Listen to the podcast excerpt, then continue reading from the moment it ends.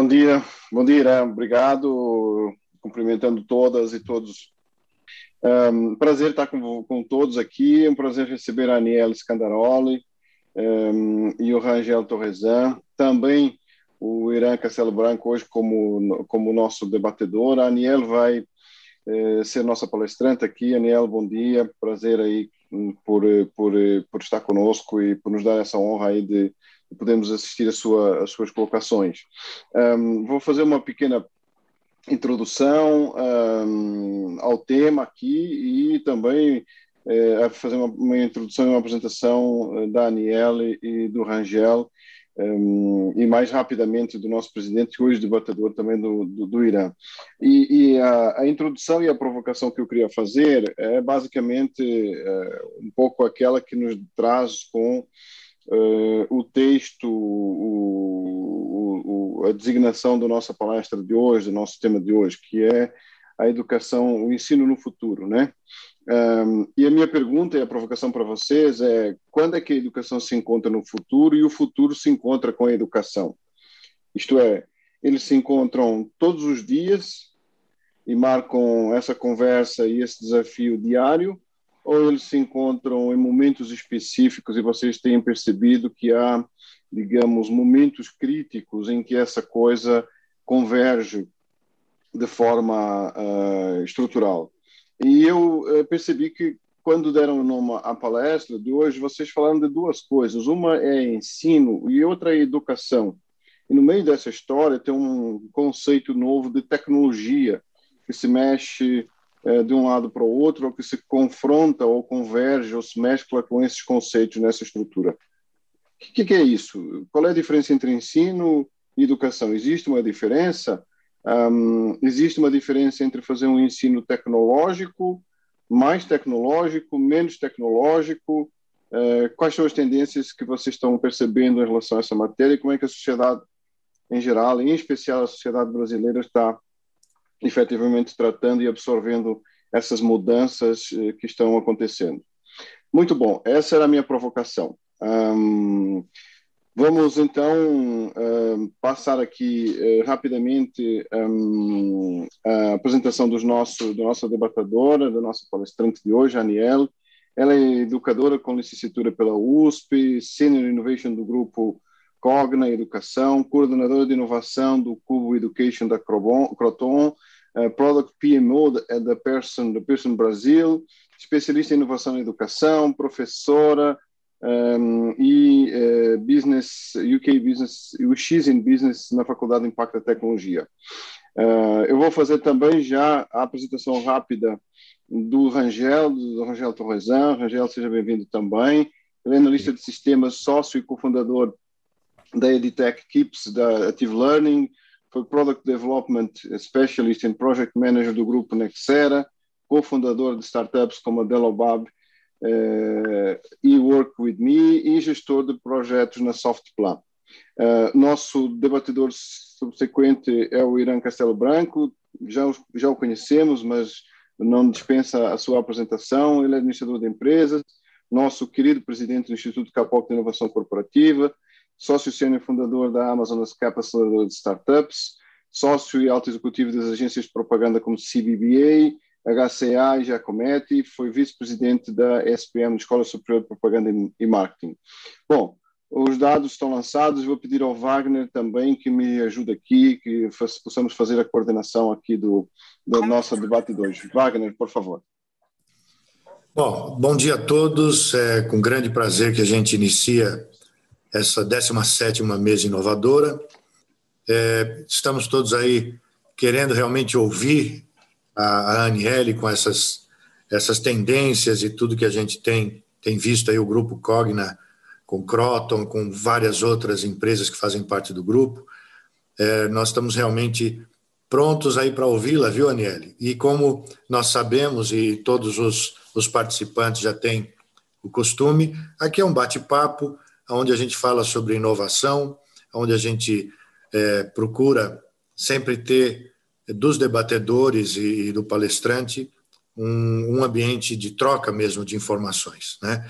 Então, as tecnologias na educação, elas estão é, para ajudar né, o, todo o sistema. E as provocações do Ludovino são muito, muito interessantes e pertinentes. Né? Então, a gente tem desde tecnologias como realidade aumentada, como agora é possível, através de, de, de vários, vários aplicativos, o próprio Rangel com a, com a Kips, a, Aniele desenvolvendo com várias coisas. Eu acho que vai ser um, um debate muito, muito interessante e todos nós vamos, vamos aprender muito hoje. Viu, Aniele, Rangel e Irã? Sejam todos bem-vindos, viu? Isso, por favor. Tá bom, então, bem-vindos bem a todos. Super obrigado pela oportunidade de estar aqui nessa mesa cheia de tantas pessoas inteligentes aqui. É, meu nome é Anne, sou gerente de inovação na Cogna Educação. É, vou contar um pouquinho para vocês é, o, que, o que eu faço no dia a dia aqui como gerente de inovação e também já começar a esquentar aqui os, a, a discussão para a mesa, né? Bom, então, para começar aqui, vou contar um pouquinho da importância que a inovação aberta vem tendo para a Cogna né, nos últimos três anos e, e como que esse, essa, é, cada vez mais essa sinergia que a gente tem no ecossistema de inovação, é, junto de outras empresas e startups, vem apoiando é, é para que a gente mapeie e identifique a, as tendências em educação e também é, encurte o tempo de trazer essa inovação para dentro da, da companhia. Tá? É, antes de mais nada, aqui, não sei quanto vocês, vocês já conhecem sobre a Cogna, mas a Cogna é uma, é uma das maiores empresas de educação do mundo, é, uma das, é a maior do Brasil. Hoje nós, nós contamos com mais de um milhão de alunos, 28 mil colaboradores. Ah, é, recentemente a gente mudou aí, faz mais ou menos uns dois anos que a gente mudou o nome, é, é uma empresa que vem mudando muito né, a, sua, a sua atuação. É, por ser muito grande, a gente vem se reinventando e se reestruturando internamente para para conseguir capturar mais valor é, junto, até, até no nosso ecossistema interno, né, nas trocas que a gente tem internamente e também com o mercado. Uh, hoje, a gente tem aqui dentro da Cogna Holding, o Cogna Grupo, né, a gente tem marcas de ensino superior e de educação básica. No ensino superior, a gente tem a, a Croton, que é a, a, a, mais maior do grupo aí, é, pra, pra olhando para o B2C, né, é, onde a gente tem ensino, no ensino regulatório, né, educação, a gente tem graduação né, e, e pós-graduação e cursos livres. E também a gente tem uma, uma um, um, negócio B2B, que é a Platos, onde, é, que é mais voltada quase uma edtech aqui interna, em que a gente tem uma série de tecnologias e que a gente ajuda outras, outras instituições de ensino que não entraram ainda no, é, no mundo digital a também é, ter o seu espaço no digital. E na educação básica, a gente tem a, a Somos, né, no, no mercado de capital tem esse, o nome da Vasta, é, que é a nossa grande plataforma de educação básica. É, a gente vem estruturando ela num, e, e, fortalecendo ela é, cada vez mais aí, com, principalmente a inovação é muito importante nesse processo. E, e, e, a, e, no, e a, o B2, B2C aqui é uma mudança recente. A gente tem tinha um grupo de escolas, saber que a gente teve uma, é, um acordo ali com uma, a Eleva, que é uma parceira nossa, onde a gente é, passou, passou as escolas para eles e eles passaram as tecnologias, as plataformas para a gente. Então, no, no, final, a Cogna é uma empresa muito voltada à tecnologia, cada vez mais, é, e muito é, com um desafio muito grande da escala. Né? Todo mundo que trabalha dentro da Cogna hoje pensa sempre como é que a gente consegue levar a educação de qualidade para todos os cantos aí do Brasil e a tecnologia nossa aliada nesse nesse né, nessa nesse desafio, né? Um, para quem não conhece esse nome, né, Cogna, Croton, aqui tem uma mandala com outras marcas que a gente tem no grupo, né? Então, talvez talvez o Nopar, é, Pitágoras, a gente está com a gente tem uma, uma marca é, nova chamada Ampli, que talvez vocês tenham vi, visto aí também nas comunicações, é, que uma parceria com a TIM é, no ensino superior. e é só para conhecerem um pouco aí sobre o tamanho da Cogna, o tamanho do desafio da área de inovação dentro da Cogna. E como um grupo de inovação, como um grupo de educação tão grande, né, a gente tem que estar tá muito, muito antenado e muito próximo no dia a dia é, da inovação e das tendências e buscando essa, buscando testar o mais rápido possível e levar é, essa, essa inovação é, o quanto antes aí para as pontas, né? É, e aí, nós somos sponsors com isso, né, com esse desafio. A gente, há, há, três anos atrás, nós fizemos uma parceria com o Cubo Itaú, onde nós somos sponsors do Cubo Education. O Cubo, é, para quem não conhece, é um hub de inovação é, empreendedorismo no Brasil, um dos, um dos, mais importantes do Brasil.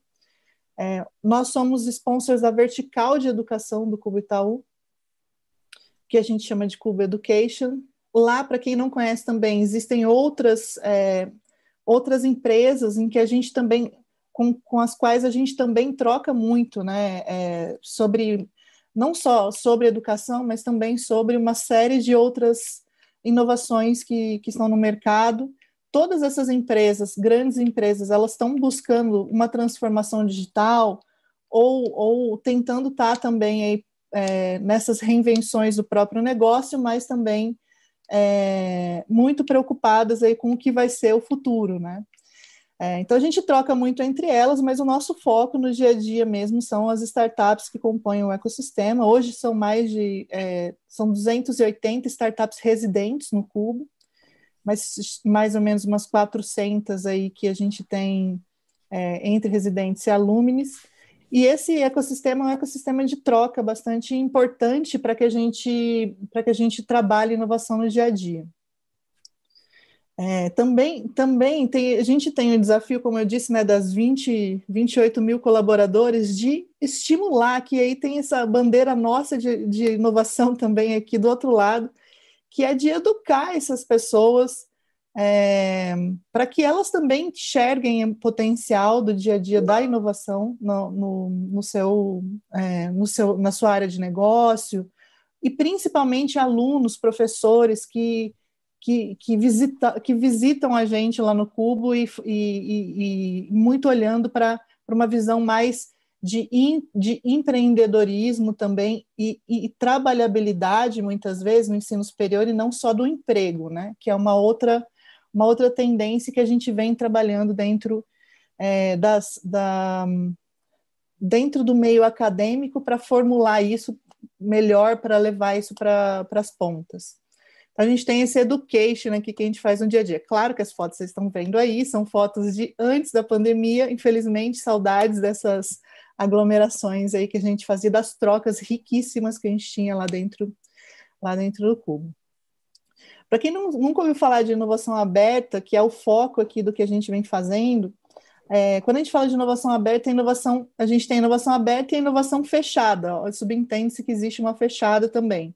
O que a gente faz dentro da área de inovação, dentro da Cogna, é casar esses dois mundos, né? Como é que a gente, é, como é que a gente trabalha essa inovação fechada e como que a gente também faz uma cocriação com o ecossistema, com as startups, para que a gente possa fazer parcerias que levem a inovação para dentro do, do, do é, para dentro das escolas, né? É, e, e, e, quando a gente fala de inovação aberta ou fechada, a gente pensa, a gente tem, tem que tomar muito cuidado com a forma com que a gente conduz isso, é, não, não simplesmente adotando uma, uma tecnologia, né? A gente sabe que educação é, tem, tem um progresso um pouco mais a, a, alongado, né? É, principalmente na educação básica. Então, a gente tem um grande cuidado aqui da forma com que a gente faz essas, é, essas inovações, passa por um funil ali de ideias,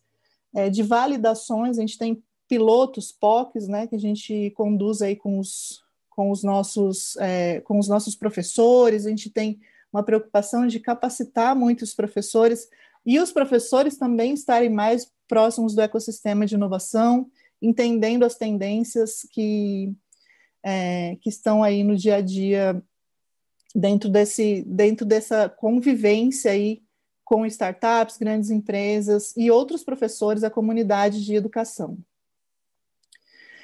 É, hoje, internamente, a gente, e aí, por isso, até falando aqui um pouco dessa cultura de experimentos, né? A gente testa muito, a gente faz MVPs, pivota, faz protótipos com, com, é, com algumas iniciativas. A gente, com essa cultura de experimentos, que a gente levanta muita bandeira internamente, a gente começa a criar uma cultura educacional que aqui também é, é, que aqui já, já entra, inclusive, uma grande tendência né, dentro da educação, é, principalmente no, no, ensino superior, não, no, no, não numa, numa, numa, perspectiva de educação regulada, né, a gente, é, que, é, que é a educação corporativa, né, a gente vê cada vez mais essa, essa necessidade. O mundo está mudando muito rápido, né? Então a gente, a, é, a gente sente que no dia a dia, né, todo mundo sente um pouco que está é, tá, tá precisando, tá, parece que não é o suficiente o que a gente sabe, né? A gente vive num, numa, numa era do conhecimento muito acessível, mas, mas com, e, com, e abundante, né? Então, como é que a gente sabe o que exatamente precisa, onde a gente precisa focar e como que a gente segue é, para essas educações, para essa, essas aprendizagens sendo que a gente tem tantas ofertas e, ao mesmo tempo, é, parece que nunca é suficiente, né? Mas, no final das contas, assim, eu acho que educação corporativa no, no, no, no dia a dia das empresas também acaba, acaba sendo essencial para essa transformação digital, como a Cogna vem, vem, vem passando. Então, nós aqui de inovação temos essa, é, essa preocupação com a, com, a, com a cultura da inovação dentro da companhia, e com a, e a gente trabalha muito junto da, da universidade corporativa que a gente tem internamente, pensando em treinamentos, em capacitações, não só de habilidades técnicas, né, que a gente sente hoje e está bem escassa a quantidade de, de profissionais de tecnologia, né?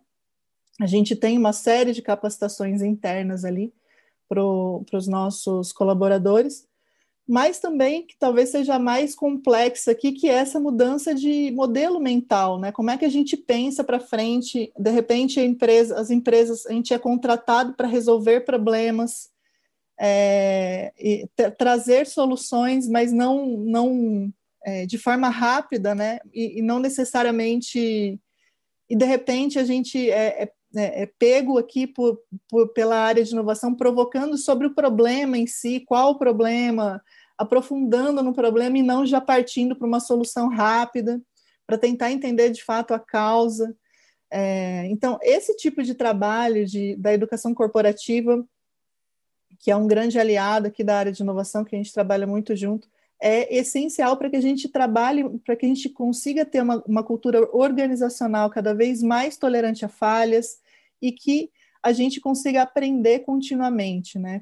Aprender tanto capturando essas, é, esses insights e, e, ideando novas soluções é, é, para resolver os problemas da ponta, né, para resolver, resolver os problemas da, da educação no Brasil, é, quanto, quanto no dia a dia também, como que a gente, né, a gente também dentro da companhia, dentro das empresas, também vem mudando a, a, forma, a, a, forma de relacionamento e, as mudan e, e, se acostumando com essas mudanças dentro, da, dentro das, das corporações, né?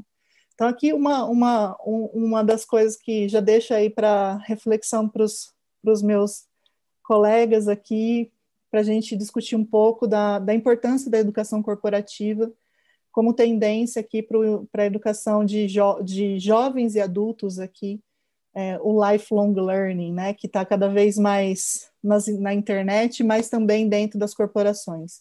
E por fim, as startups, que são os pacotinhos de fato da inovação pronto no formato de produtos digitais e que, e que são muito é, é, eficientes no dia a dia para resolver esses problemas, porque são, são é, empresas que já, já que trabalham bem em problemas específicos e conseguem é, é, criar um valor em cima, é, o, o, valor, testar é, e, e, trazer com maior eficácia aí a resolução dos problemas.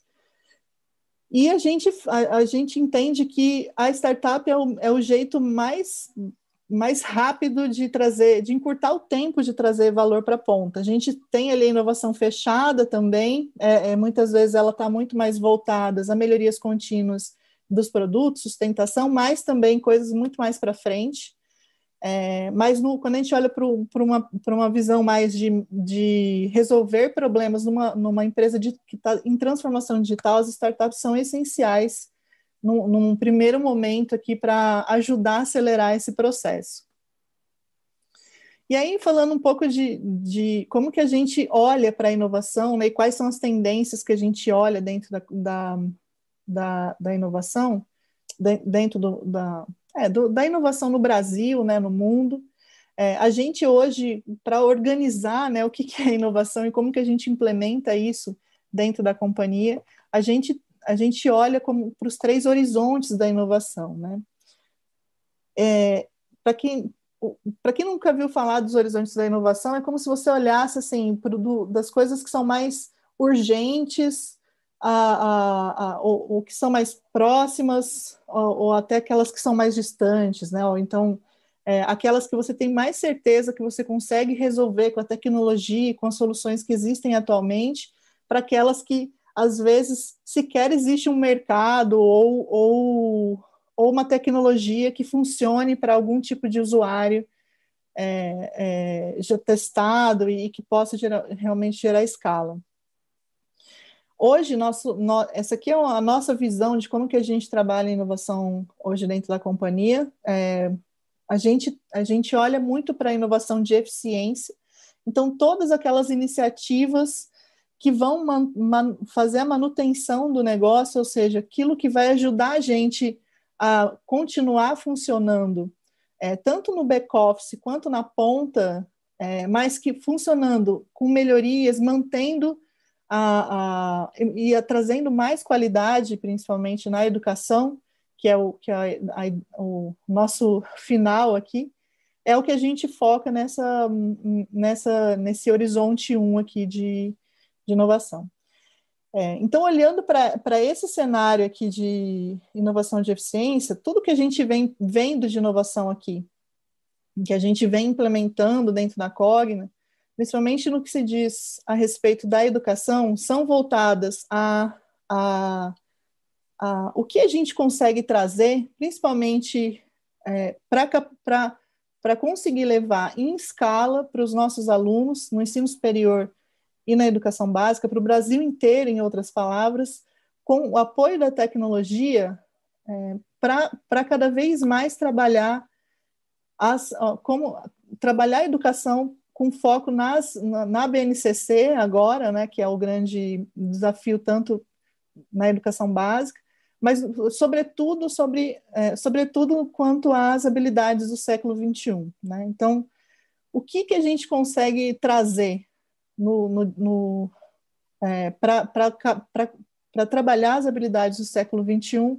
está muito voltado a, a, a, esse horizonte 1. E aqui no Brasil a gente tem uma série de soluções que, que conseguem é, endereçar esse, esse, esse universo aqui de trabalho. Então, um, deixa eu pensar aqui, a gente tem soluções de educação socioemocional, é, tanto no ensino superior quanto na educação básica.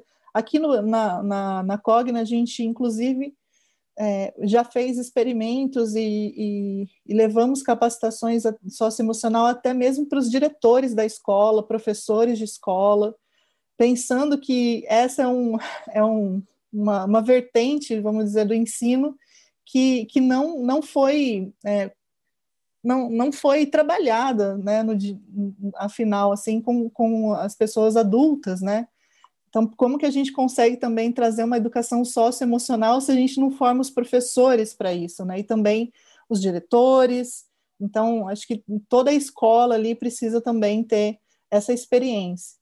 É, a gente, a gente no, no geral, né, na, educa, na, na educação como um todo, pessoal, a gente olha muito para engajamento, progresso de aprendizagem, acho que são os principais é, indicadores, né, quando a gente fala de se aquilo realmente agrega agrega para a educação ou não, e, e, satisfação, né, satisfação do, é, do, do, uso daquilo, daquela experiência que, que a gente teve. Então, acho que o socioemocional é, é, uma, é, um, é um, uma, mais um aqui para a gente talvez trabalhar aí para a mesa. É, deixa eu pensar uma outra aqui sobre, sobre habilidades do século XXI. E também tem a, as, as habilidades, de, as principais ca carências das habilidades de hard skill que a gente vem, vem sentindo no mercado, né, que é de tecnologia. É, e aí, para isso, a gente também tem, tem feito várias parcerias aí estratégicas, inclusive com startups, olhando para como que a gente leva essas soluções para acelerar cada vez profissionais, né? muitos deles no ensino superior que já estão mudando de carreira, estão nessa transição, ou até mesmo querem fazer uma graduação. A gente recentemente, divulgou, é, acho que no, no, começo desse ano, no final do ano passado, a gente deu uma encorpada no, no nosso na nossa formação no ensino superior, criando a Academia Tech, com um conjunto aí de, de graduações e cursos livres para a tecnologia, né? A gente sabe quanto que o mercado está precisando desses profissionais.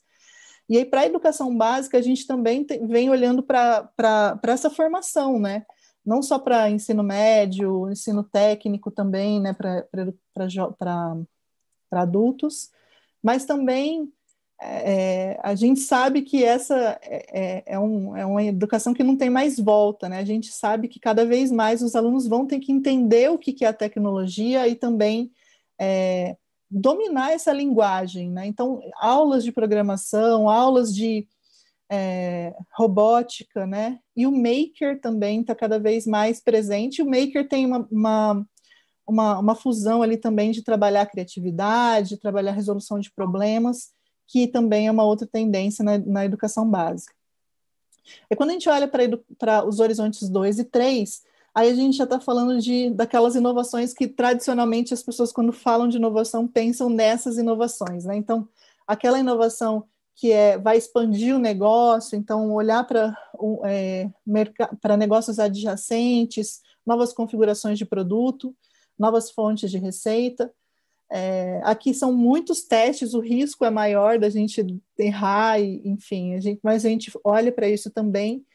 E a gente tem aí, por fim, o Horizonte 3, que é a inovação disruptiva, onde são aquelas inovações que são mais difíceis, de fato, vai ter mais risco é, de, de, de, de, dar, de dar certo, mas a gente também olha para isso como novos modelos de negócio e também é, é, a gente está evoluindo em um P&D para trabalhar cada vez mais isso, inclusive com as universidades que a gente tem dentro de casa. E aí, falando desses dois horizontes de forma breve, né, um, aqui quando a gente fala de, de educação, aqui é olhar o futuro, né, aqui, o H1 é olhar muito presente, como que a gente já captura o, que, o valor que já existe no mercado, e vamos juntos aí dessas soluções com parcerias e e, ou então até mesmo com inovação interna para o mercado e, e, pra, e levando isso para, ofertando isso para B2C, para os alunos né, no, no, mercado, tanto também para dentro das escolas. Uh, quando a gente olha para essa frente aqui, é, aí essa aqui é o, talvez seja o grande debate aqui que a gente possa ter é, falando de inovação e educação. Mas dentro da Cogna, o que a gente vem, vem olhando nessas duas, nesses dois horizontes são muito voltados a, principalmente aqui, a gente tem uma preocupação muito grande no ensino superior, né? A gente está nesse momento, para quem acompanha a Cogna sabe que a gente está estruturando um marketplace educacional é uma coisa super inovadora que não tem no mercado, é um novo modelo de negócio para a gente e, e, e, é uma grande aposta da companhia.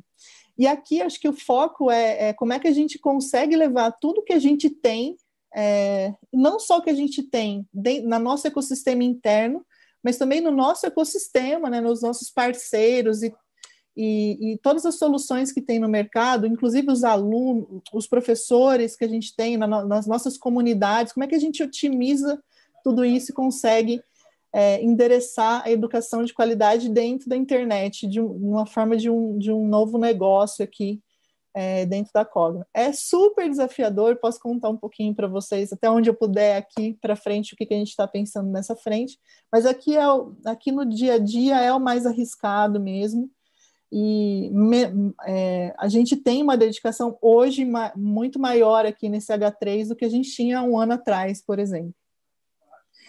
É, como eu disse aqui, a gente é sponsor do Cuba Education, então o que, que a gente faz no Cuba Education, né, como, como sponsor? A gente participa do processo seletivo de, de startups, de edtechs, né, para compor esse ecossistema.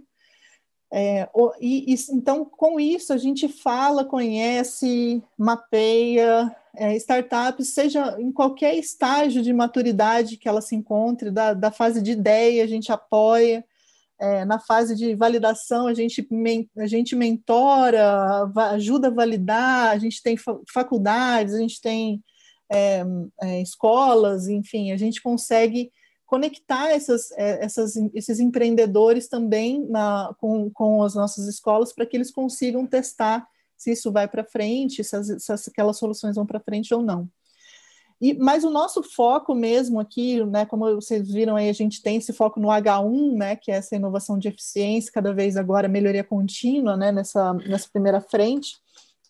É, a gente tem uma tese muito voltada para startups que já têm produtos validados, com o objetivo de, de fato, a gente trazer essa inovação mais rápido para a ponta, né? Então, o que a gente foca mesmo para ser residentes no Cubo são startups que já, já, já têm algum teste, já têm é, validado, já tem algum cliente e estão buscando atração, né? Estão buscando crescer, é, escalar o seu produto. E, e, a gente tem a escala, né? A gente tem aí mais de um milhão de alunos, a gente tem 50 mil professores, tem 28 mil colaboradores, então como é que a gente a gente tem a escala e a startup tem a inovação. Então a gente tem um match perfeito aqui para ajudar as startups a escalar com essas parcerias que a gente faz e ao mesmo tempo levar a inovação para dentro dessas da, das escolas e das instituições. É, e aí, aqui com, mostrando para vocês quais são as, a, as edtechs que se encontram lá no Cuba Education hoje. A gente participa do processo seletivo, triagem, escolhe esses, é, essas startups que são é, para fazer parte desse ecossistema. É, deixando claro aqui, esse ecossistema do Cubo, ele, ele, ele é um... A nossa relação com essas startups não é... A gente não é dona de nenhuma startup, elas não são nossas, muitas vezes as pessoas perguntam isso. Mas o que a gente tem é é uma aproximação, né? A gente convive com essas startups no dia a dia e essa aproximação é, permite que a gente acelere essas startups dentro, dentro do, do dos negócios, vamos dizer, né? Dentro do, back-office, olhando para como que a gente consegue levar a, a essas, é, testar essas startups e fazer parcerias com elas, né? Dentro do nosso, do, do Cuba Education hoje, são 27, 27 ou 28 startups que a gente tem. É, a gente separou por núcleos aqui, que vocês estão vendo, que acho que aqui já resume muito da, da do que são as tendências que a gente está enxergando né, para a educação é, como um todo. É, olhando aqui no, no, no, geral, né, a gente tem muitas soluções de gestão escolar, então, de novo, aquela ideia do foco, né, de trazer eficiência, né, como é que a gente também prepara as escolas e as universidades para conseguir fazer a gestão e levar, as, um, é, usando a tecnologia para resolver uma série de. Uh, otimizar aquele, aquela burocracia dentro das escolas e melhorar é, a comunicação, é, a, o relacionamento, né? E, e até mesmo a, a, as entregas de livros, enfim, uma, uma série de, de, de, soluções aí que, que ajudam nessa gestão no dia a dia da, da educação e das escolas. A gente tem também startups olhando para essas novas habilidades, é, dentro ali do, do, nosso ecossistema, a gente tem a Tamboro, que é uma startup é, socioemocional, que trabalha socioemocional, né? soft skills, a de escola, que é uma escola de inovação online, então tem uma série de. Todo, tudo que está ali na, nas tendências, né? Tudo que, tudo que é tendência tem alguma aula ali que, que a, de, a, de escola já, já preparou. Então, eles são muito importantes para a gente na educação corporativa, é, ajudando nessa educação cada vez mais aí preparando os nossos colaboradores também no dia a dia para esse mercado. A gente também olha para muito para idiomas. É, a gente sabe que no Brasil tem um desafio enorme né, com, com idiomas, não só com a língua portuguesa, que é um grande desafio na educação básica também, mas é, é são acho que são 2 dois, ou 3% do Brasil que sabe falar o, inglês, por exemplo, é muito pouco. Então, é, a gente olha muito para essa frente, a gente te, testa algumas coisas, como algumas experiências também voltadas a idiomas. Então, por exemplo, a Bitus, que tem essa. É, usa VR e AR para ensinar inglês. Então, tipo, o aluno pode. É, é, um, um exemplo aqui que todo mundo que, que estuda inglês já passou, sofre ali, que é dar uma palestra em inglês, então você pode usar essa experiência, antecipar essa experiência por meio da realidade virtual e ao mesmo tempo aprender inglês ali, viver aquilo antes, né, simular isso antes. Então a gente olha para essa daqui também. Professores são muito importantes, a gente faz uma série de iniciativas com professores, pensando nessas formações, a de escola Tamboro também são importantes para isso. A, a gente tem a Canton, que é uma, é uma startup de formação de professores, a Tutor Mundi, que também é uma, é, é, é uma, uma startup que ajuda na formação desses novos professores que ainda estão dentro das universidades e podem apoiar alunos na, na, na, na que estão entrando no mercado, né, de, que estão entrando no, na universidade. É, recentemente a gente trouxe dois aqui é, que são muito dois núcleos, né? Que, que faz mais ou menos uns seis meses que a gente começou a olhar muito para isso, para essas dois, duas frentes, que é a educação corporativa, que eu já falei bastante aqui, né? Mas a gente vem olhando muito para ela, é, entendendo que no ensino superior está cada vez mais forte, né? É, eu falo no ensino superior, não só o regulatório, né? não o regulatório, mas o não regulatório. E leitura e letramento também, como eu disse ali, a gente tem esse desafio, né, do, da, da, da, de, como, de como formar melhor os nossos alunos com a leitura. E, por fim, acho que também tem uma grande tendência aqui, que é o engajamento e microcertificação. Acho que principalmente a microcertificação, que, que vem ganhando cada vez mais a, a, a internet, é, é, e que está, é uma grande, uma grande aposta, aí, mas acho que é uma grande discussão aí para a gente também, é, cada vez mais a, a, o, os cursos estão pequenos, são mais a, dinâmicos, é, e para traquear essa aprendizagem em pequenos cursos também acaba se tornando cada vez mais complexo a gente ter essa, esse acompanhamento e, e conseguir de fato mapear quais são as habilidades desses alunos. No geral, é isso. Acho que trouxe aqui algumas provocações para a gente discutir. Hoje, nós contamos com 60, 63 é, agentes da inovação. Quem são os agentes da inovação dentro da companhia? São esses pontos focais que fazem essa interface no ecossistema. A gente tem pessoas por dentro de cada um dos, dos é, das áreas aqui, né, dentro da companhia, no back-office e também na ponta. É, esses, essas pessoas são importantes para a gente fomentar a inovação dentro da empresa e espalhar essa inovação. E aí, por fim, aqui eu só queria deixar três pontos aqui, que são como é que a gente faz essa inovação acontecer e como é que a gente escala isso. A gente, é, a gente pensa que inovação não se faz sozinho, né? Então a gente precisa desse engajamento das pessoas. Por ser uma empresa muito grande, a gente precisa muito desse engajamento, inclusive é, com professores. É, e é, segunda coisa é a gente olha sim para dores, resolve essas dores, mas a gente não pode esquecer da estratégia, olhar o futuro. E a gente também olha muito para métricas, né? A gente é muito preocupado com os resultados, né? Pra, a gente só vai conseguir levar uma educação de qualidade se a gente de fato tiver evidências de que aquela solução é, traz alguma, vai de fato fazer algum progresso dentro da aprendizagem. Aqui só um resumo né, das startups que já são parceiras nossas e deixo aqui meu contato e já abro aqui para a mesa para a gente começar esse, esse bate-papo. Ludovino. Aniele, muito obrigado. Uh, você me fez uh, navegar aqui pelo, pelo cenário uh, como um todo, né? muito bom. Um, e, e, me fez pensar um pouco aqui né, nessa reflexão entre a eficiência e a disrupção. E apesar de você me ter trazido também um insight sobre tecnologia, eu percebi que você falou o tempo todo em gente, em pessoas. Sim. Não apenas como seus destinatários, mas fundamentalmente também uh, como aqueles que fazem essa construção e essa estruturação.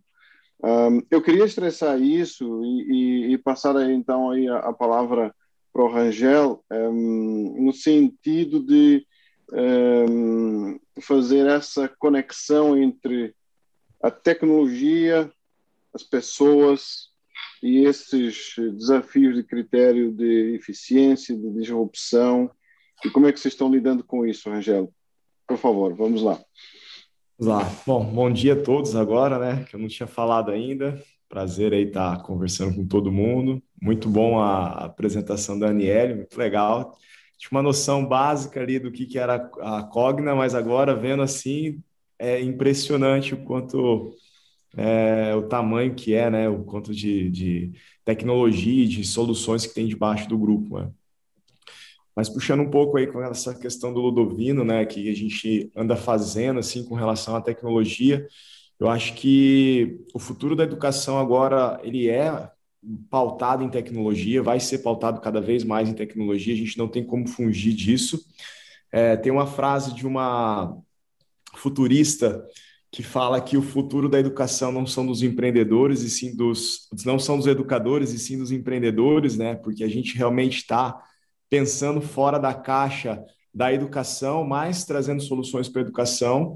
E esse pensar fora da caixa tem muito a ver com tecnologia, né? Então, por exemplo, aqui na Kips, é, a gente resolve tudo que a gente tem para resolver, 100% dos nossos problemas. A gente sempre olha primeiro como é que a gente pode ser mais eficiente trazendo algum tipo de tecnologia ou algum tipo de né, funcionalidade, ou como que a gente vai atuar nesse mercado, trazendo essa tecnologia que realmente faça sentido, né? Então, por exemplo, a gente tem toda a parte de inteligência artificial aqui que a gente utiliza, visando uma melhor experiência para o aluno, né? Então, acho que a tecnologia ela traz isso, que é o que a gente hoje é, dissemina, né, como empresa, como Kips, está dentro dos nossos valores e está dentro da nossa missão, que é trazer experiências de aprendizagem para esses usuários, né, para esses alunos, né, não posso falar usuários aqui, eu vou falar alunos.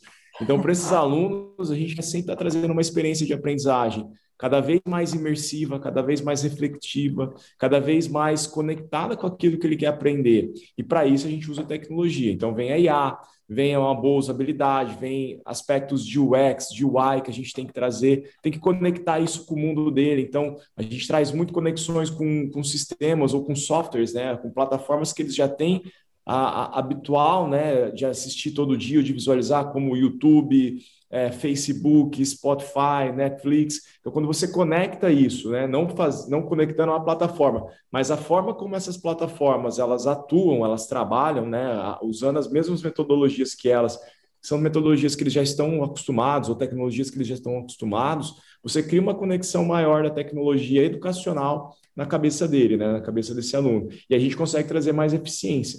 Então, eu vejo que hoje esses pontos são bem importantes, né? Como é que a gente vai conectar essas tecnologias para realmente trazer uma, uma boa experiência, né? Eu tinha uma, eu faço uma palestra sobre inteligência artificial e eu tinha uma imagem que era uma imagem da sala de aula nos anos é, nos anos 50 e uma imagem das aula, da, da sala de aula nos dias atuais, né? Que não mudou muita coisa, era muito parecido. A pandemia estragou minha palestra, vou ter que mudar esse slide, porque realmente acelerou esse processo. A sala de aula que era em 2019, com certeza em 2021 é, ou 2022, quando a gente voltar para as aulas aí, mesmo presenciais ou, ou híbridas, enfim, é, já não vai ser mais a mesma sala de aula, vai ser uma sala de aula né, com muito mais tecnologia, e isso vai exigir muito é, das empresas que estão ali no topo, né, como a Cogna e entre outras ali, tá buscando, sim, startups como a nossa, ou como as outras, né, esse range de startups que, que, ela, que a LNL trouxe ali,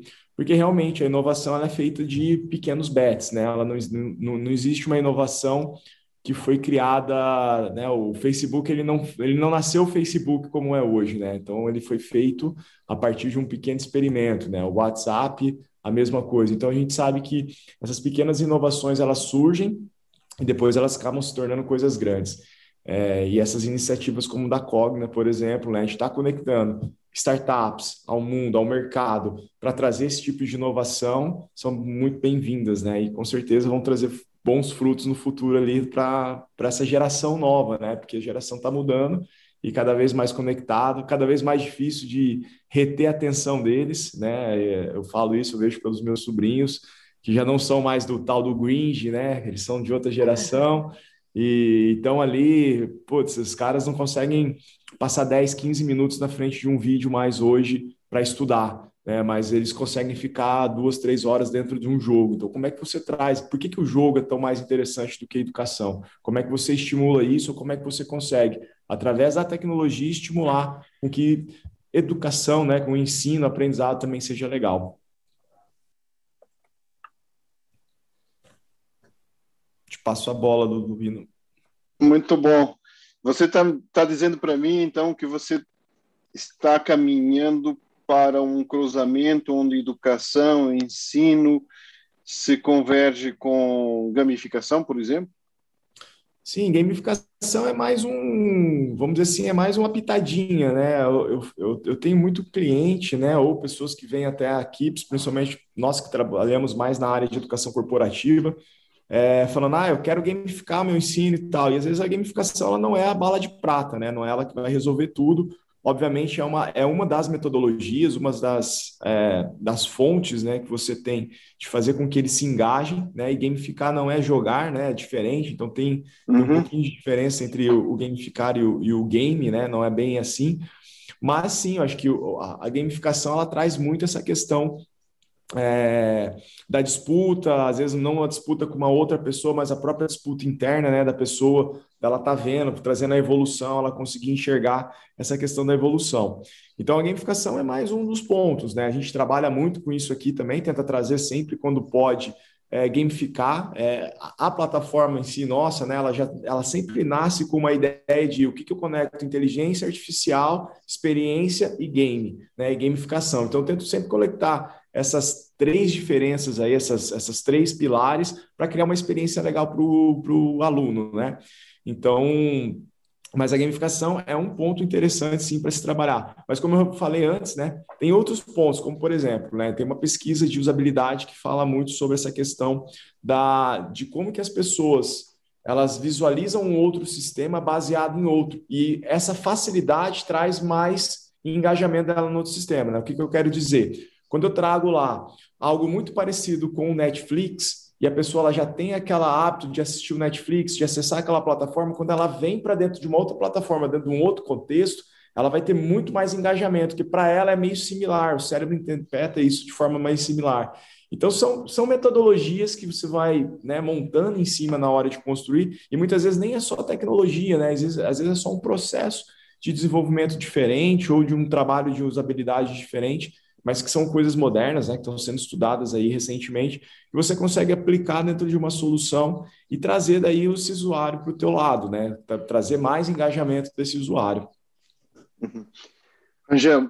É, muito bom. Eu queria passar então aí a bola ao nosso presidente debatedor Irã e deixar uma provocação para ele.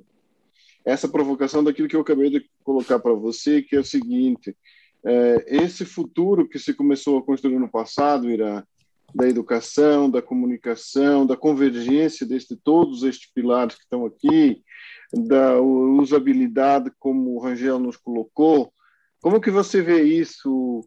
Como você faria essa essa essa análise estratégica daquilo que você construiu ao longo desses anos e que você está vendo acontecer neste momento? O que, que você o que, que você nos fala? Obrigado, Ludovino. Ah, bom, primeiro eu quero ah, parabenizar a Aniele e o Rangel pela, pelas suas intervenções é, muito ricas. É, e eu vou dividir os meus comentários em dois blocos. Vamos dizer, o primeiro um pouco mais ligado ao que ouvimos de Aniele, depois o que ouvimos de Rangel, para é, fechar com a provocação do Ludovino. Ouvindo a Aniele, eu é, me lembrei do tempo que eu estava como vice-presidente da ESPM, que foi entre 2010 e 2015.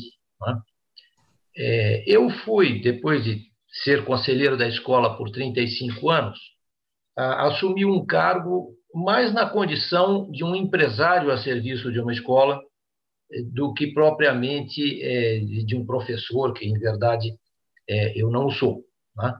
É, e claro, para exercer essa função, ah, eu, até por ser um, alguém que chegava naquele mundo, embora tenha vivido aquele mundo como conselheiro de uma instituição de ensino durante bastante tempo, é, me preocupei em pesquisar tendências, é? olhando um pouco o que se fazia fora do país, né, conversando com muita gente, até porque é, acho que vocês todos compreendem que quem está dentro de um ambiente é, como era o caso dos professores e dos excelentes gestores que a escola tinha, ah, mas há uma, uma tendência sua, ah, natural até, de estar absorvido pelos problemas do dia a dia do negócio, né? do, do business as usual, como a gente diz. Então, alguém que chega é, consegue olhar um pouquinho de helicóptero. Né? É, me chamou muito a atenção um ponto pela qual a Aniele passou, quando ela falou desse marketplace que o grupo uh, está criando. É, me pareceu uh, algo que talvez vá de encontro ao que já na, nos idos de 2010 se identificava como tendência. Né? Então, no, nós víamos que uh, as pessoas estavam cada vez mais interessadas no que eu chamaria de nanograduações, e não em cursos tão longos, não é? É, e nanograduações, talvez em blocos é, de seis meses que o fossem, até pela dinâmica do mercado de trabalho e é, as novas necessidades de profissões é, que nem existiam ainda catalogadas. Então, você às vezes estudar quatro ou cinco anos é, para uma graduação, talvez a exceção de campos como medicina, mas é, a dinâmica do processo fazia que, às vezes, quando você está completando o seu curso e se diplomando, muito do que você aprendeu já não é mais, não é? Então, a, também a própria flexibilidade é, de carreiras né, que o, os jovens enxergavam para si, é, os levava a dizer: bom, eu me graduo nisso, mas depois, conforme o que eu estiver fazendo na vida, me movo para lá, não é? É, então, isso nos obrigava a pensar que o, o modelo básico, aí estou falando modelo de negócio mesmo, né? de você ensalar, né? que foi um termo que eu aprendi quando estava numa escola, você põe 40 ou 50 pessoas numa sala, né? no, no, no caso da SPM 40, uma escola mais é, premium, né? então procurava ter salas com menos alunos, é, e vamos dizer, o modelo clássico é um falando para 40, né? Por mais que você use metodologias dinâmicas, sala de aula invertida, ah, isso são é, pequenas evoluções, vamos dizer assim, mas não se pode dizer que são propriamente disruptivas. E o que é, nós víamos é o aluno caminha para querer, é, às vezes, cursar X matérias que nós aqui na faculdade oferecemos, nas várias faculdades que temos, mas buscar fora ah, o, o, outras coisas, para compor quase que um curso personalizado para ele, né? tailor-made para ele. É, isso nos obrigava até a pensar no, no, no, no sistema né, da escola, que, na verdade, estava preparado para aquilo, para colocar X pessoas numa sala de aula, não é? Do ponto de vista de negócio, você passa a ter uma carteira de recebíveis de quatro anos. Não se pode reduzir educação a isso, mas do ponto de vista de negócio, sem dúvida, uma graduação, uma carteira de recebíveis de quatro anos, um, um, pós, uma de, de, um ano ou dois, tá certo? E, e pronto, estava ali montado, matricula, evidente, uma busca de excelência na qualidade dos professores, seleção criteriosa dos alunos e tudo mais, né? Mas aquela máquina, vamos dizer assim, funciona dessa maneira. Né? Então, você chegar e, e mexer nessas peças é, com um avião em voo é extremamente complicado. Mas o que é, eu fui levado a visualizar, é, não porque eu seja qualquer visionário, apenas porque eu fui ver o que estava na cabeça dos outros e não na minha, né? é de que se buscava alguma coisa onde é, você ia comprar um pedaço de cada um. Né? Então, eu imaginei é, que seria necessário preparar a instituição para esse mundo futuro né? que haveria de chegar. Me dá a impressão, pelo que a Aniele está falando, que para a Cogna está chegando. Eles estão ah, se preparando para isso. Ah, agora, nesse contexto, até instituições assim consagradas como Harvard, no fundo, se viam ameaçadas quando você ia conversar nos bastidores com pessoas de lá. Por quê? Porque é, os tuition fees, às vezes até bastante elevados, que são cobrados, como que fica isso? É? Se o cara vai montar o Lego dele e pagar um tanto para cá, outro para lá, é? Então, estou muito curioso de, de, de, ver na rua, né? acredito que a Aniele tenha sigilos a manter, mas estou muito curioso de ver na rua o, o que ela acenou para nós que vem dali. É? Então, isso são ah, considerações que eu queria fazer sobre o que ouvimos de Aniele. Me movendo para a fala do Rangel, é, eu diria que, é, claro, o, outra coisa que nós vimos, eu estava ali atuando no ensino superior, mas evidentemente você tem que olhar a cadeia toda para trás, não é? Então, o, essa falta de interesse é, dos alunos com as aulas é, vem de longe. Inclusive, aconteceu uma coisa muito interessante. Nós chamamos o professor Portela para fazer uma palestra e estávamos lá, eu e professores e coordenadores de curso. E ele disse assim: Olha, é, não é que os alunos não gostam da escola, eles gostam muito da escola, da interação com os colegas, eles não gostam é das nossas aulas. então, Aí ficou todo mundo dando risada, mas, claro, brincadeiras à parte, é, é que muitas dessas aulas, por melhor que fossem os professores, não estavam mais na linguagem deles. E isso já vem, é, não é na, na, faculdade que acontece isso, já vem de trás. Por quê? Como bem apontou o Rangel, é, essas pessoas têm outras referências. Né? Então, eu me remeto até uma startup que está acelerada pela Amazonas Cap, que é uma empresa da qual eu sou sócio, que é a Saibalá. É, o que é que eles fizeram? Eles fizeram exatamente é, aulas, no caso em EAD, mas que tem muito da linguagem de Netflix, né? É, e o professor é o conteudista, mas eles colocam um roteirista para transformar a aula daquele professor. É, e transmitir o conteúdo desejado, encaixam é, exemplos, e aí é que eu me refiro ao Netflix, que estão ligados ao universo de referência daquelas pessoas. E com isso você tem cursos, no caso deles, cursos curtos, mas que em vez de dar 70%, 80% de evasão, dá no máximo 30%, às vezes bem menos. Né?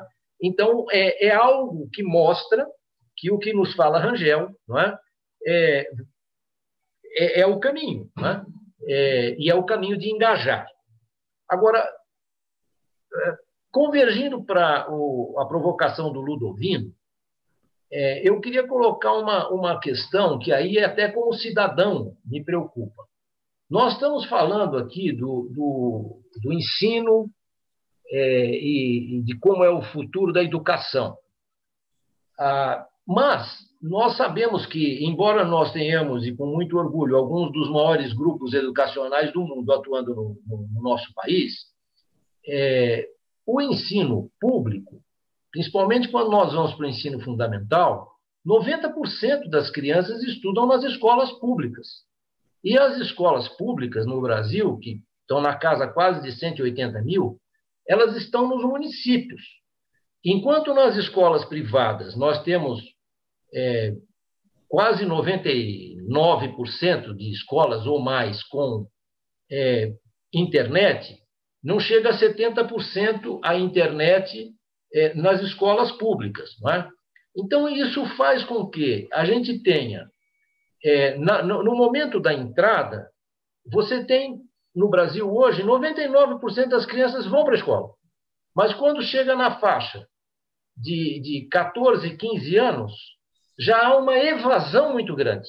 Né? Então, você tem um milhão e meio de, de, meninos que estão fora da escola quando chegam ali em, em 14, 15 anos. Né? Por vários fatores de, de a, a, circunstância em que vivem, com dificuldade de locomoção, com falta de apoio dentro da família, né, com situação econômica muito difícil, mas também, é claro, é, por falta de interesse e, e, e, por não enxergar aonde é, aquilo vai levá-los. É? então, o, há uma questão para o país de como levarmos para o ensino público essas, esses movimentos de fronteira que faz uma Cogna, o que nos traz startups como a Kips, como a Saibalá é, e tantas outras, não é? como o país conseguir se apropriar no seu conjunto é, para que nós possamos, de fato, dar um salto é, na educação do nosso país. Porque dar um salto na educação não é, é fazer educação para uma elite, é fazer educação é, como se fez é, no Japão, como se fez na Coreia, como se faz na tão falada Finlândia, é? e, e, tantos outros países que têm dado saltos. E há, inclusive, exemplos interessantes no nosso país. Nós vamos para estados é, comparativamente pobres no cenário dos estados brasileiros, como é o caso de Ceará, próprio Pernambuco, né? com todo respeito ao Nordeste, que é a origem da minha família por parte de pai, mas é uma região com mais dificuldades que o resto do país, e essas, esses estados estão conseguindo, no ensino básico, o que às vezes outros estados com mais recursos é, não conseguem. No, no, caso brasileiro, um, o Distrito Federal recebe um, um, volume de dinheiro proporcionalmente maior até do que os outros estados em relação a, a população de alunos e tudo mais. E, não obstante, isso não tem impactado a qualidade, enquanto em outros é, estados se tem impactado a qualidade. Então, aí nós vamos para um ponto pelo qual a, a Aniele passou, que é o professor. É? Quer dizer, nós temos mais de 2 milhões de professores, quando é no momento da entrada, são principalmente mulheres, não é? é e por mais que se fale de tecnologia, Ludovino, você captou muito bem, estamos falando de gente, e o professor, ao contrário do que possa parecer, ele não é excluído pela tecnologia, ele é fortalecido pela tecnologia. E ele tem um papel fundamental de motivar os seus alunos e de também agir como um curador, ajudando o aluno a encontrar caminhos. Então, mais do que nunca, o professor precisa sim ser fortalecido, inclusive emocionalmente, não é? é e toda tecnologia é, que se fala hoje até em neurotecnologia, né, para a área de educação, nós temos até no Instituto Capoc uma colega que é a Fabiana, que é estudiosa desse tema, né? É, como essas tecnologias vão poder nos ajudar a fortalecer os professores e preparar os professores no momento que eles continuam sendo é, fundamentais para engajar o aluno e, e para todo esse processo. Né? É, então, é, essa é a, a, vamos dizer, a, também a provocação que eu queria deixar aqui para o nosso grupo né, de, de painelistas, para você, Ludovino, para o Wagner, para o é, Hermano e o Bernardo, que estão aqui conosco, para os outros colegas do, do Capoc, que estão aqui no painel, vejo ali o Borjas Aldiva e o Elias, que também é professor, o Elias Albarello, professor no Mackenzie. Né? Então, essa é a provocação que eu também gostaria de colocar aqui, o que inclui, evidentemente, quem nos ouve. Né? Quer dizer, como fortalecermos esse grupo de professores é, que, às vezes, estão é, um pouco tratados como enteados, vamos dizer assim, no, no, no contexto da, da, da educação. Né?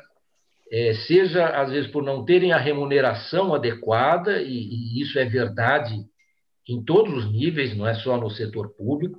Nós temos visto boas escolas dispensarem os seus professores doutores é, e, e, e, diminuir a remuneração de um professor desde o ensino é, superior é, até o, o, o, ensino básico, onde é, tem aumento para todo mundo, mas muitas vezes não tem para o professor. Uma batalha enorme para o Fundo Nacional de Educação manter os investimentos nos patamares necessários. Né? Então, olhar para o professor e, às vezes, olhar entendendo até que aonde você tem os piores desempenhos é que você talvez precisasse de mais recursos. Né? E o nosso sistema hoje, às vezes, não, não enxerga isso. Então, concluo deixando aí essa provocação é, e acho que nós ainda temos aqui alguns minutos é, para um, um, um, debate, não é? Temos 20 minutos, isso. Tá, então, eu, eu, queria, antes de, antes de devolver a palavra para o Ludovino, aí como a mesa, e trazer o Wagner como o, o, o nosso coordenador da mesa para algumas suas perguntas, uh, trazer a pergunta do Leandro Guarino, uh, porque ela é muito pertinente ao que o Leirão acabou de falar. O Leandro pergunta uh, o que, como é, seria a percepção uh, da tecnologia nas instituições públicas. Ele aponta que nas instituições privadas elas têm chegado mais intensamente, mas nas instituições públicas, especialmente na educação básica, existe um cenário, como o Irã acabou de pontuar, mais distante, e pergunta a percepção de todos em relação a esse movimento e se tem visto startups com modelos gratuitos, modelos free uh, para a educação uh, nas instituições públicas, uh, visto que parece que elas têm hoje mais foco nas instituições privadas, ou na verdade ele pergunta se é um caso ou outro, tal. Então acho que essa pergunta soma aqui, passar a palavra para o Ludovino Wagner certamente tem seus comentários, o Bernardo, o Borja e o Elias, se quiserem também abrir as câmeras, se tiverem seus comentários,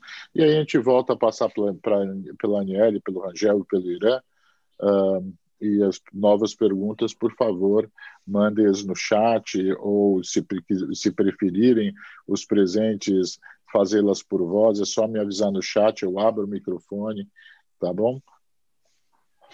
Hum, muito bom. Eu, eu queria passar a palavra para o Wagner também, mas queria só fazer uma pergunta para vocês que está aqui na minha cabeça, martelando depois de tudo que vocês falaram, e que é o seguinte: quem, é, como é que nós podemos ajudar os professores a aprender nessa nova realidade? Que, que ferramentais é que nós temos hoje para poder estruturar isso?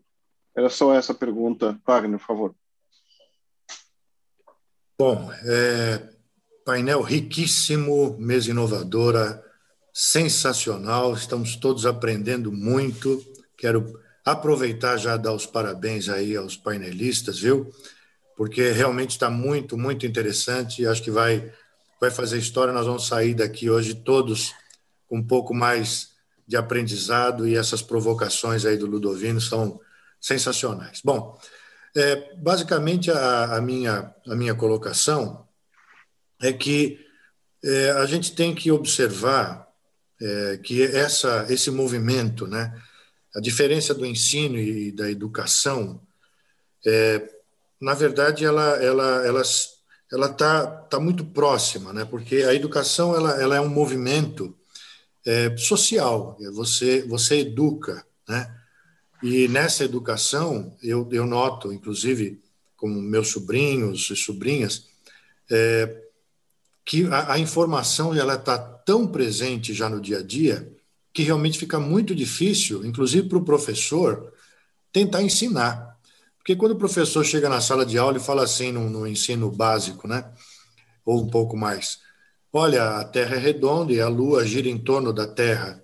Aí a, a minha sobrinha falou assim: pô, tio, é, isso daí eu já sabia, eu já ouvi na televisão, é, eu vi lá no YouTube. Né? Eu estou dando um exemplo é, bobo, mas, mas é uma realidade. Quer dizer, as crianças é, antigamente chegavam na escola e o que o professor falava era uma novidade. E aí todo mundo ficava atento ao que estava sendo dito. Hoje a novidade já não, não existe mais, então é um desafio muito grande para o professor tornar as aulas interessantes, porque muitas vezes as crianças, com excesso de informação, é, acabam tendo desinteresse.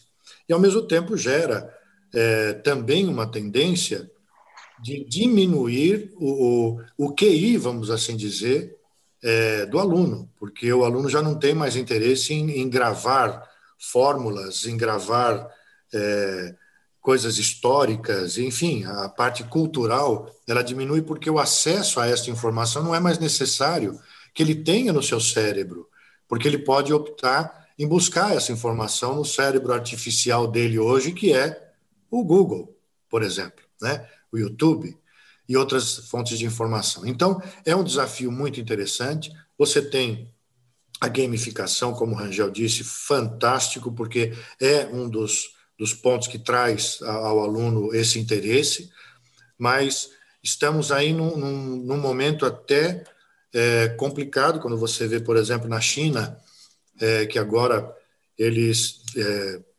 estão com um processo lá para que as grandes corporações ligadas ao ensino elas não tenham mais a, a possibilidade de oferir lucros, né? Então todas elas vão ter que ser agora é, entidades filantrópicas. Você não pode mais ter lucro nas organizações na China. Então esse é um movimento que a gente também tem que observar com muito com muito cuidado, né? Então basicamente eu eu queria colocar para vocês essa, essas questões é, as ferramentas elas estão disponíveis cada vez mais e cabe aos, aos empreendedores né, auxiliar nesse, nesse processo todo. Nós estamos falando de escola, estamos falando de ensino, estamos falando de educação, estamos falando de aprendizado, né? aprendizagem. Então, tudo isso, nessa convergência, é, tem um desafio muito grande a todos que trabalham no ensino. É, então, todos de parabéns, viu, Aniele? É, Parabéns pelo seu trabalho no Grupo Cogna e eu quero aproveitar, viu, Ludovino, e convidar a Aniele também a, a se engajar nas ações aqui do Instituto Capoc. Eu, nós estamos montando aqui a, a Academy, é o Capoc Academy, e depois eu vou conversar com você e fazer já, em, em público, fazer esse convite também a você, viu, Aniele?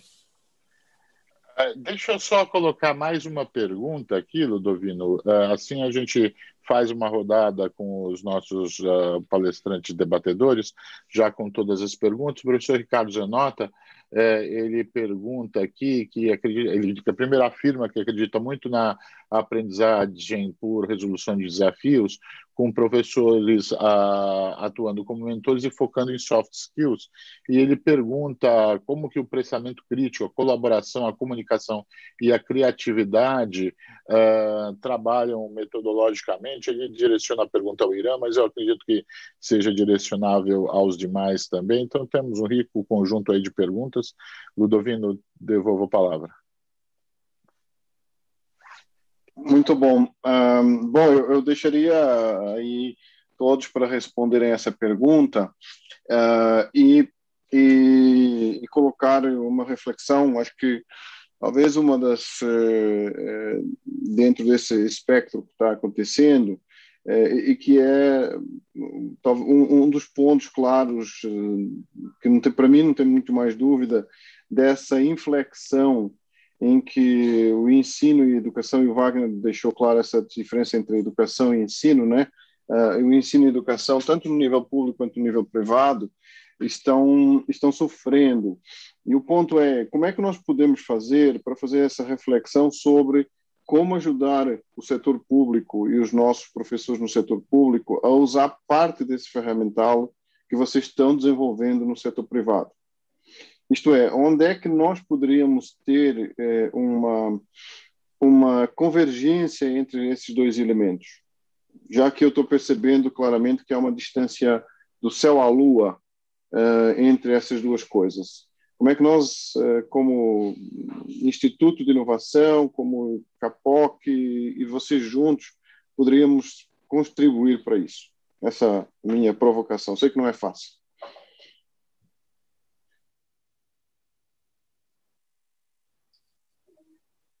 Bom, eu vou tomar a liberdade de começar a pedalar aqui a provocação do Ludovino. Né?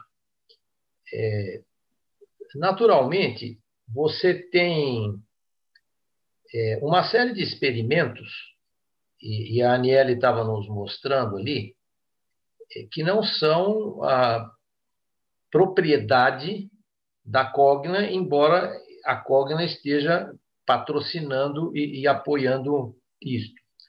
É, há outros movimentos semelhantes, além do que a gente vê dentro do cubo. Né? É, então, de certa maneira, quando uma instituição está apoiando essas é, startups, é, ela vai se beneficiar daquilo, é, mas, evidentemente, é, o, o, mercado, tanto público como privado, também. É? o que possivelmente nós possamos, eh, comprando esse desafio, nos engajar é, na busca de melhor divulgar é, essas experiências e essas iniciativas é, e buscar proximidade, sobretudo com secretários de educação é, nos municípios, no Estado é, e, e também no Ministério da Educação, que certamente algum dia haverá de retomar o, o seu papel, não é? que no momento está é, prejudicado, né?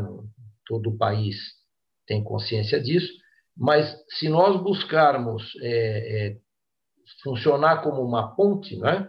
no nosso instituto, que possa levar essas experiências, é, acredito que muitas é, instituições, inclusive as associações, como o caso da ABMES, né, que congrega é, ensino superior e, e outras tantas, é, poderão ter é, desejo de participar. E, e, há vários movimentos, né, Ludovino, é, como todos pela educação. Então, nós poderíamos tentar somar com as ações desses grupos. Não é? Eu faço aqui, na verdade, uma, uma reflexão em voz alta.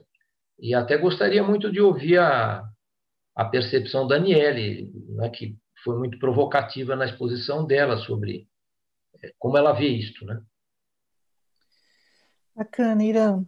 É, você comentando aqui, eu estava lembrando que eu participei aí alguns meses atrás de uma de uma mesa também com a Secretaria da Educação de Goiânia, é, e, e, eu descobri que é um pessoal bem engajado, eles estão muito próximos do, do hub chamado Distrito, é um hub de inovação que existe ali na, na, na região e que ajuda muito a, a buscar e testar é, soluções de, de educação para o ensino público, né, para educação pública. Daniela, então, se você que... me permite fazer um parênteses rápido aqui, eu não vou deixar, poder deixar de comentar que o, um dos secretários lá da Prefeitura de Goiânia esteve aqui conosco ah. numa live, inclusive, sobre a neurotecnologia, uh, e foi muito perceptível é. esse potencial inovador lá do pessoal de Goiânia. Então, você vê, né, irmã? A gente desconhece às vezes o Brasil, né? Quando a gente começa a estar tá mais dentro desse, desse mundo, a gente imagino que muita gente não saiba que Goiânia tem aí pessoas na educação com tanto potencial e interessados e testando é, soluções para a educação, soluções tecnológicas para a educação. Então, é, na minha visão, assim, acho que esse isso é um exemplo de como o, o é, é, talvez o é, é necessário o interesse, né, do, do, do da, da, instituição pública de estar próximo da inovação e de querer, de fato, fazer uma, uma transformação. É, é, acho que, então, assim, num primeiro, acho que uma primeira lição aqui, eu diria que essa, esse é um, uma das coisas, uma das iniciativas que eu entendo que sejam essenciais, né? É, da mesma forma que a gente aqui cogna, né? é, tá no ecossistema de inovação aí há três anos, atuante, é, também é, é, recente, tá? Não é tão. É, são três anos, é pouco tempo. Tanto de coisa que a gente já mudou, já, já reestruturou internamente, tanto o tanto que a gente já trouxe de valor é, na qualidade do ensino para a ponta, nas oportunidades, é, é, é, muito grande. Então, acho que está dentro, inserido no ecossistema de inovação, dentro, discutindo, debatendo com startups, com, com outras corporações, é essencial é, para essa frente aqui. Eu acho que tem um outro, um outro desafio aqui, inclusive das instituições privadas, né, de, de também ter esse interesse e assumir o seu papel dentro desse, desse ecossistema. Então, é, não sei se esse número que eu vou dizer aqui ainda está tá tão atualizado, mas assim, há dois, dois anos atrás, é, a gente, dois, três anos atrás, bem no comecinho ali da inovação, é, lá no Cubo, a gente descobriu que um em cada quatro professores na educação básica eram formados em pedagogia pelo ensino superior da Croton. Isso é muito grande. Então, assim, aí, nesse, nessa descoberta, a gente, a gente entendeu o quanto, qual é o nosso papel, o quanto isso é, qual o impacto que a gente tem. Então, essa nossa responsabilidade é, é, é, é assimilada no dia a dia. Como é que a gente faz o melhor professor sair dessa pedagogia? Então, a primeira coisa que a gente começou lá, três anos atrás, foi como é, vamos reinventar esse, esse curso. Como é que a gente traz inovação pedagógica para o currículo? Como é que a gente traz é, o professor, que, como é que a gente prepara esse professor que vai lá para a ponta para entender a, e lidar, saber lidar com a, essa desigualdade que existe no, no, no, ensino, na educação, na educação básica no Brasil, seja na instituição privada, que muitas vezes ele passa, né, da privada para pública, muitas vezes dando aula nos dois, no, nos dois setores aí. Então, eu acho que tem esse interesse né, do, de todos e esse debate no ecossistema. E aí, eu acho que tem um outro ponto aqui que, ouvindo todo mundo falar aqui, eu fiquei muito pensando, né? É, a gente discute muito educação, eu participo de muitas discussões como essa, né, o futuro da educação, e, e, e... mas, mas acho que tem um, um, ponto que eu queria trazer aqui para a gente olhar também, que é que é uma, uma, uma, visão que a gente tem dentro da, da inovação no dia a dia, né, e também um pouco da minha experiência aqui dessa, de, dessa vivência, é, que, e até resgatando um pouco dos sistemas complexos, né, que a gente vê hoje cada vez mais, é, talvez isso traduza um pouco do que, do que a gente vive no dia a dia e muitas vezes não, não reflete sobre isso. É, a gente viveu por muito tempo é, modelos de instituições é, que tinham formatos centralizadores, né? Então, é, a, a, o, as estruturas, as organizações tinham esses é, comandos centralizadores. É, o, que, o que a tecnologia vem fazendo no mundo, com a internet e tudo mais, é transformar essa, essas instituições centralizadoras para um processo distribuído de sistemas, né? E que significa isso perpassar por uma descentralização, e isso é uma, talvez, é, talvez a descentralização das instituições e do, e, e do, e do, que, e do que a gente entendia antes como educação, como, como instituições financeiras, como tudo que a gente vê aí que está descentralizando no dia a dia, é, vem, vem sendo o que a gente vive hoje, né? As próprias corporações também estão cada vez sendo mais descentralizadas, parece que é uma bagunça, parece que é uma anarquia, mas na verdade isso reflete muito do que a gente está vivendo no, no, no, mundo. É o tal da disrupção que, que, as, que as startups, a tecnologia e a inovação vem trazendo. E o caminho para frente é a gente criar uma rede, é criar uma rede distribuída de informações, de trocas, de colaboração, é, que é o que a internet faz hoje, né? Então, fa fazendo uma provocação nesse sentido, acho que é, quando a gente olha para, a gente falou um pouco sobre educação, aprendizagem, ensino-aprendizagem, é, mas aí pensando assim, a gente, é, talvez a gente tenha que par parar um pouco e pensar, será que a instituição educação também já não está descentralizada? E será o que é o professor, né? Um tempo atrás, a, a educação ela nasceu ela, é, inclusive a instituição escola, né, as instituições de ensino nasceram centralizando a educação com o objetivo de passar informação, né? Mas qual é esse papel hoje, sendo que a informação está na internet? Né? Será que a gente não tinha que parar um pouco, olhar um pouco, abrir um pouco a mente, pensar, será que a, é, é, a, a, a, educação já está na internet, as informações já estão na internet, os professores já estão na internet.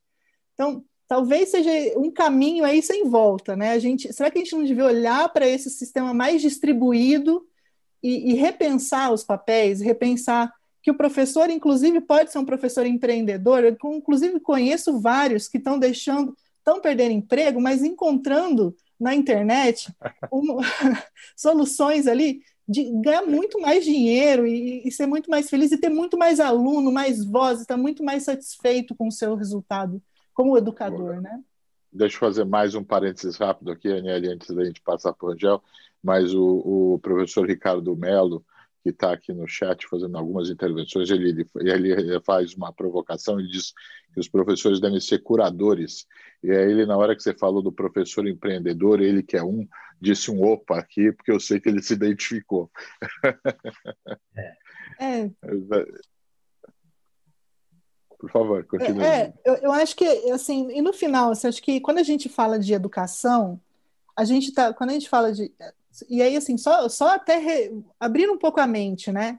Poxa, será que aquela pessoa que está ensinando a fazer geladinho gourmet na, na, na, na, na sei lá, na, na, internet, ele não pode ser um tipo de professor? É não um cara que está ali, de repente, transmitindo uma, uma informação, toda uma vivência, uma experiência, ajudando alguém a também gerar renda, e também, sei lá, conseguir ter sucesso na vida fazendo que aquilo, então sendo feliz fazendo aquilo. É, acho que a gente tem que expandir um pouco essas visões. Claro, existe o regulatório, existe o não regulado, mas a tendência que a gente vê é que todo mundo é um pouco professor e um pouco é, é, um pouco aluno hoje em dia, né?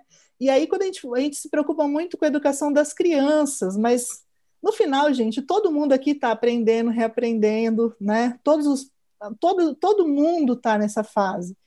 É, e aí, quando gente, eu acho que no final, assim, é, a educação ela, ela existe para impulsionar as pessoas, né?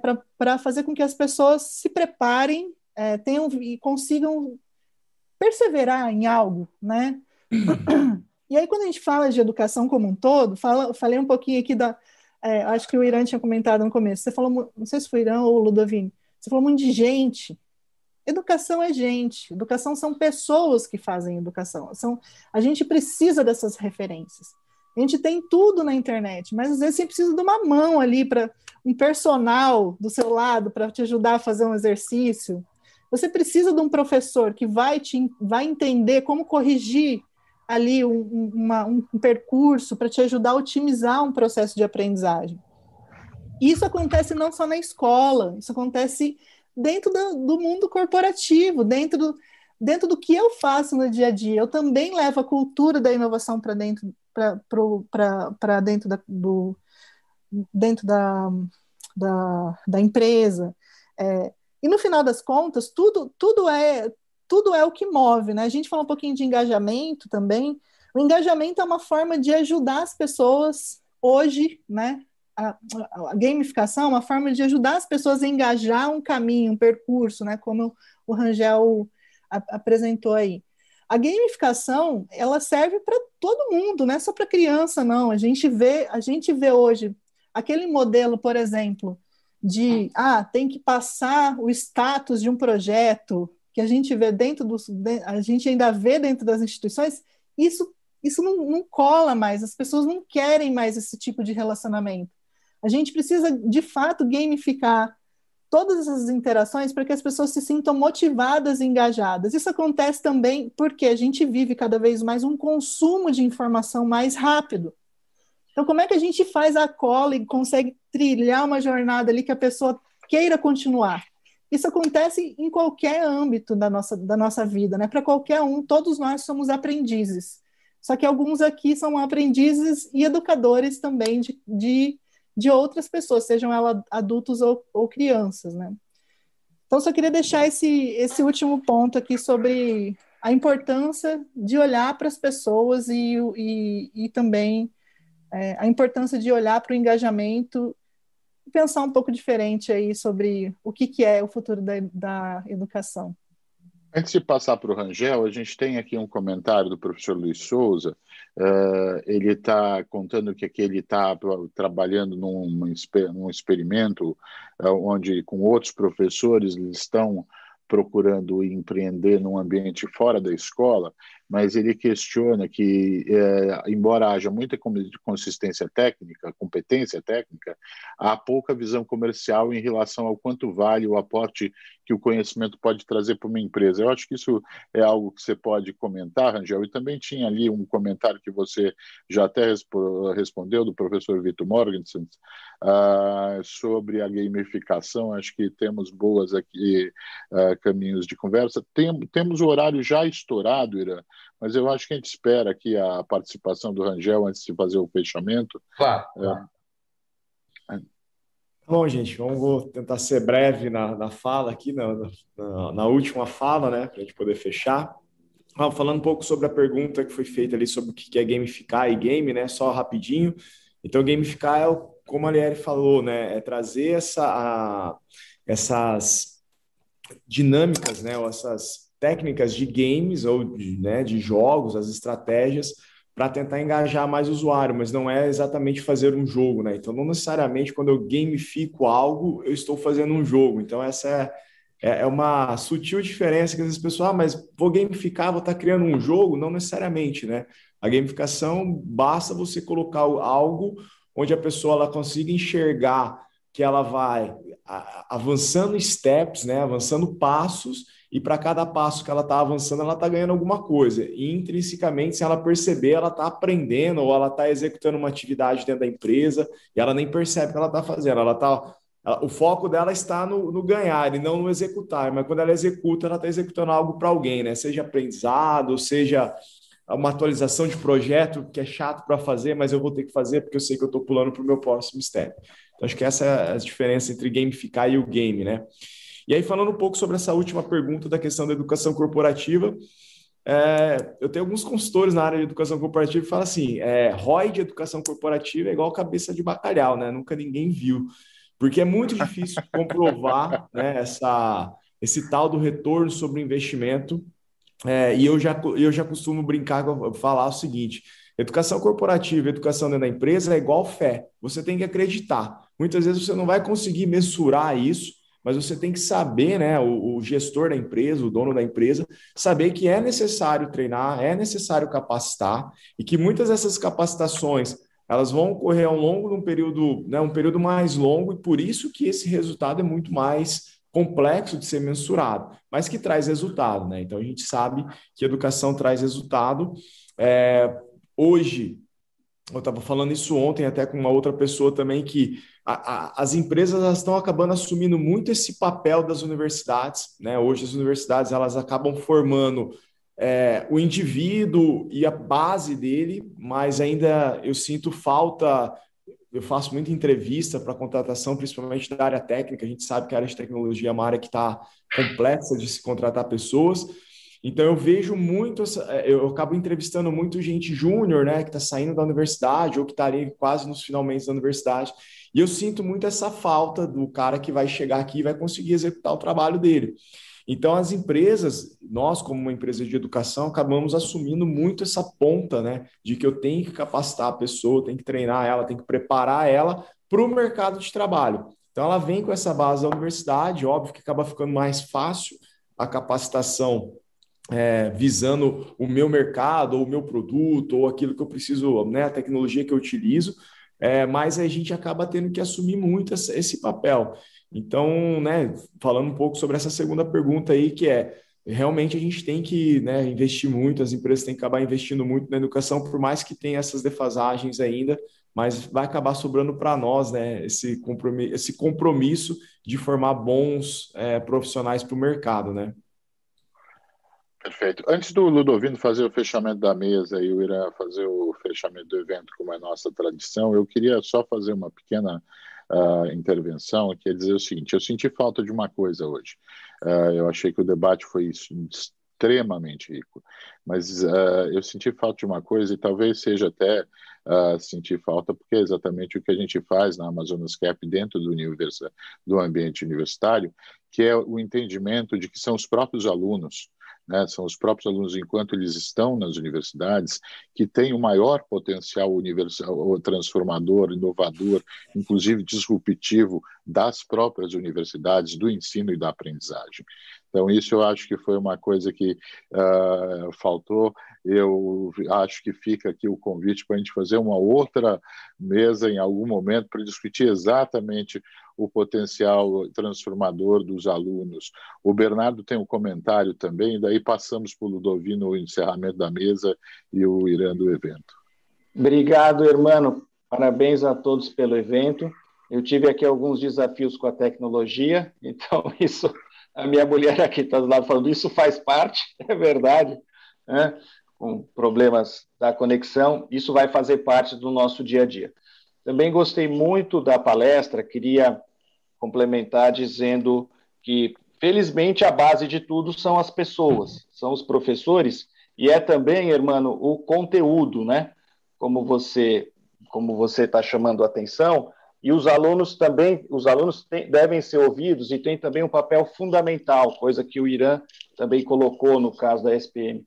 Ontem eu participei de um webinar junto a um grupo que faz um trabalho em regiões é, carentes, em regiões onde realmente o acesso é complicado no Brasil, e por mais que a gente leve tecnologia, é, e a gente defende muito a, a, a bandeira da inclusão digital, internet para todos, ainda tem a questão do conteúdo, de ter um conteúdo próprio preparado para determinados tipos de aluno.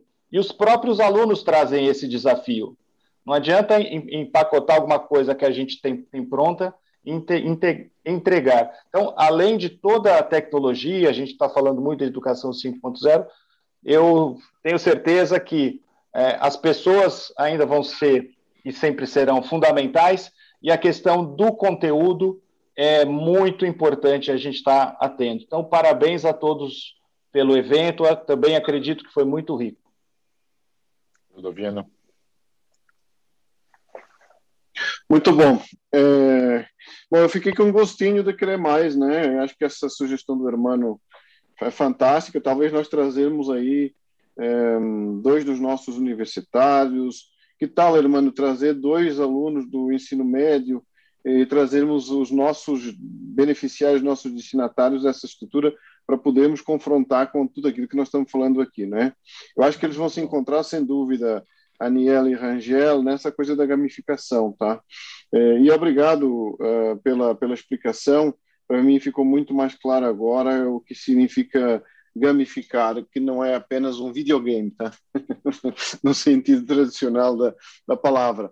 Eu acho que precisamos também, então, trazer esse espírito para dentro das nossas discussões, esse espírito de é, o que nos leva e o que nos motiva para a gente conseguir conquistar esse prazer por eh, eh, aprender, ensinar, educar, está presente em todas essas faixas de, de desafios que vocês colocaram.